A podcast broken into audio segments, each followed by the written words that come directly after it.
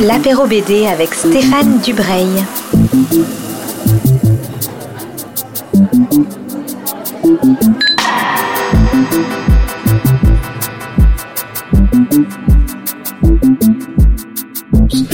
Bonjour à toutes et à tous qui nous rejoignez sur Art District pour ce nouvel apéro BD.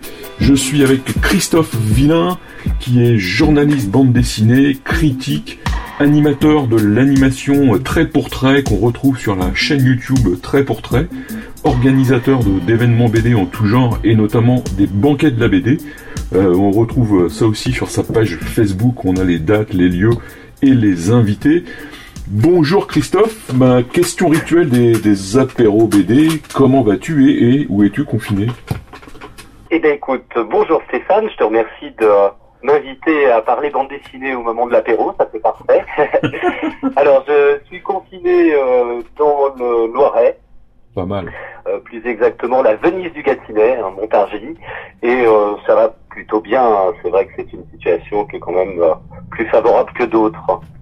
Ouais, oui, bah il y a beaucoup de gens qui ont réussi à se faire confiner à la campagne et effectivement la, la vie est, est plus douce en tout cas, voilà. Oui, c'est un peu plus facile quand même. hein. Euh, question, bah donc même si on est à la campagne, on, on est occupé à jardiner ou à faire du pain, mais on a aussi du temps pour euh, pour lire des, des bandes dessinées. Tu en lis euh, bah, beaucoup, beaucoup, comme comme tous les, les journalistes. Qu'est-ce que tu peux donner comme conseil aux auditeurs et aux auditrices pour euh, enrichir leur leur confinement? Effectivement le temps qu'on a pu avoir, et puis il nous en reste encore un peu, euh, m'a permis de me replonger dans dans des auteurs un peu anciens entre guillemets.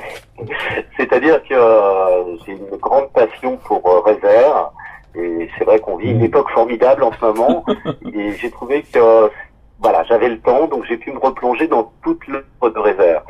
C'est vrai que c'est un auteur qui est tellement génial à la fois au niveau de son trait et puis de sa vision du monde. Et je trouvais que ça rentrait un petit peu en résonance avec tout ce qu'on peut vivre actuellement, c'est-à-dire toutes les problématiques qu'il a pu développer il y a 40 ans sur euh, l'écologie, sur le féminisme, euh, sur les maltraitances au niveau des enfants.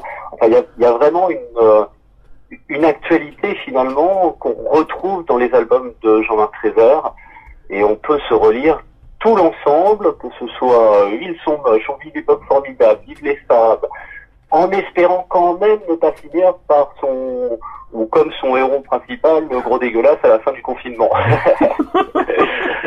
Alors c'est vrai qu'il y a une humanité chez Rézère, à la fois euh, cet humour très noir et puis euh, ce, côté euh, formidable, hein, vraiment formidable. Donc ça, ça a été une grande partie de mes lectures en début de confinement.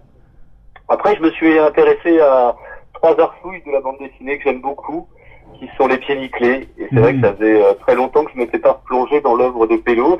Alors ça, c'est beaucoup plus léger, mais c'est toujours un vrai plaisir. D'abord parce que Pélos c'était un, un très très grand dessinateur.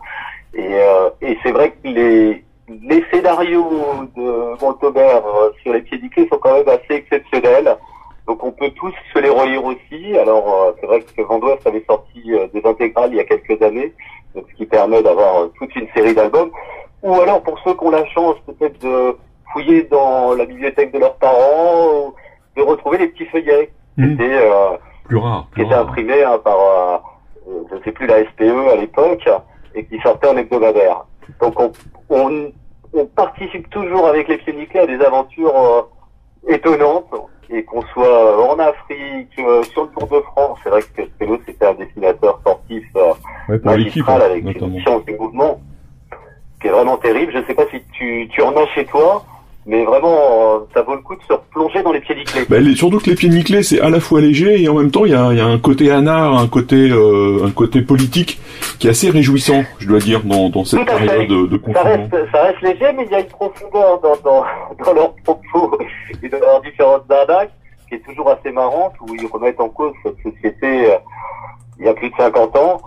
Et ils le font toujours avec, pareil, je dirais, par rapport à Réserve, on a cette même humanité, cette même tendresse.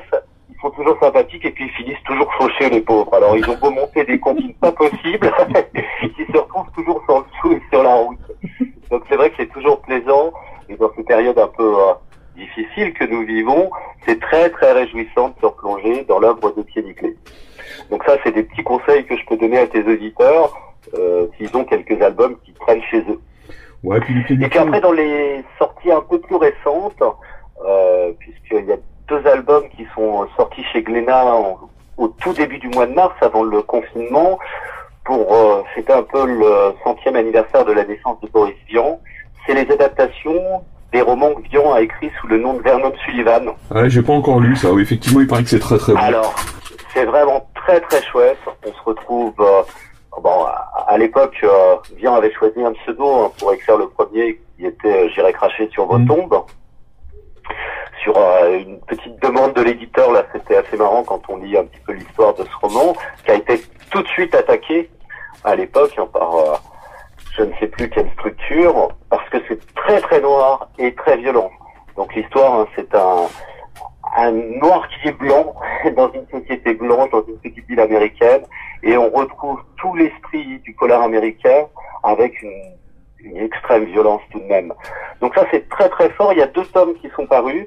Euh, le premier, donc j'irai cracher sur vos, de, vos tombes. Le deuxième, euh, ça y est, j'ai un trou. Les morts ont tous la même peau. Mhm. Et à l'époque, Vian on avait on avait écrit quatre, et il y en a deux qui sortiront, je crois, euh, à la rentrée de septembre rentrée, ouais, c'est sont, prévu. ouais. et on tuera tous les affreux et elles ne se rendent pas compte. Alors c'est euh, c'est Joe Morvan au scénario, il y a plusieurs dessinateurs qui interviennent, euh, le trait est très dynamique, le découpage euh, vraiment intéressant.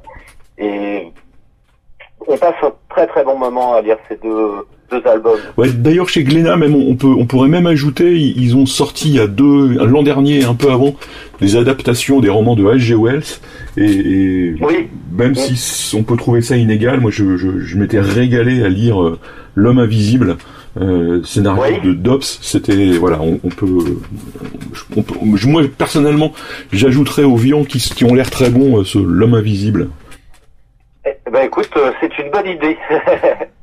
c'est vrai que c'est pas toujours facile d'adapter un roman, et euh, là je trouve que dans les, les cas des Vians, c'est vraiment très très bien fait.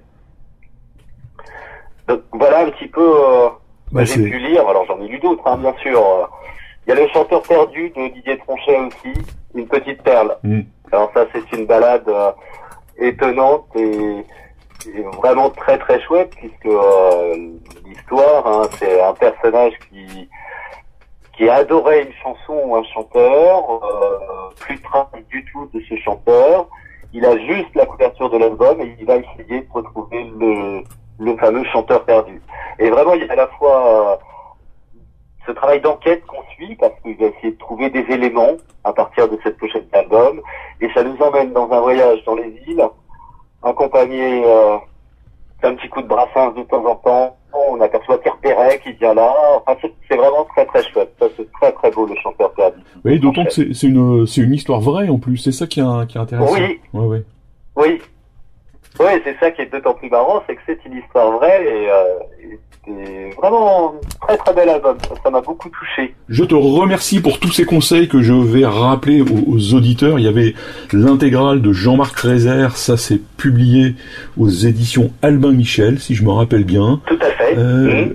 Il y avait euh, Tronchel, le chanteur perdu, ça c'est aux éditions Dupuis. Dupuis. Mhm. Il y a les Pieds Nickelés, il y a l'intégrale, ça c'est c'est sorti chez Vent d'Ouest il y a quelques années.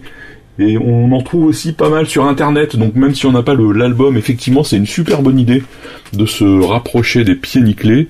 Et puis il y avait les Ah, les petits feuillets sont toujours un plaisir à manipuler. Ouais.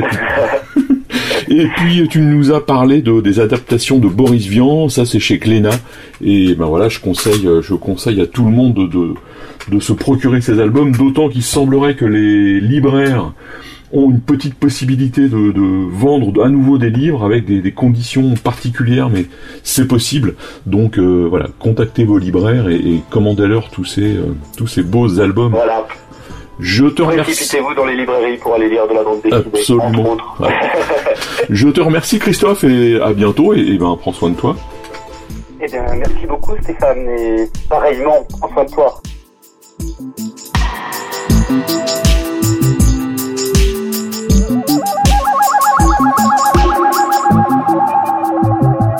C'était l'apéro BD avec Stéphane Dubreuil.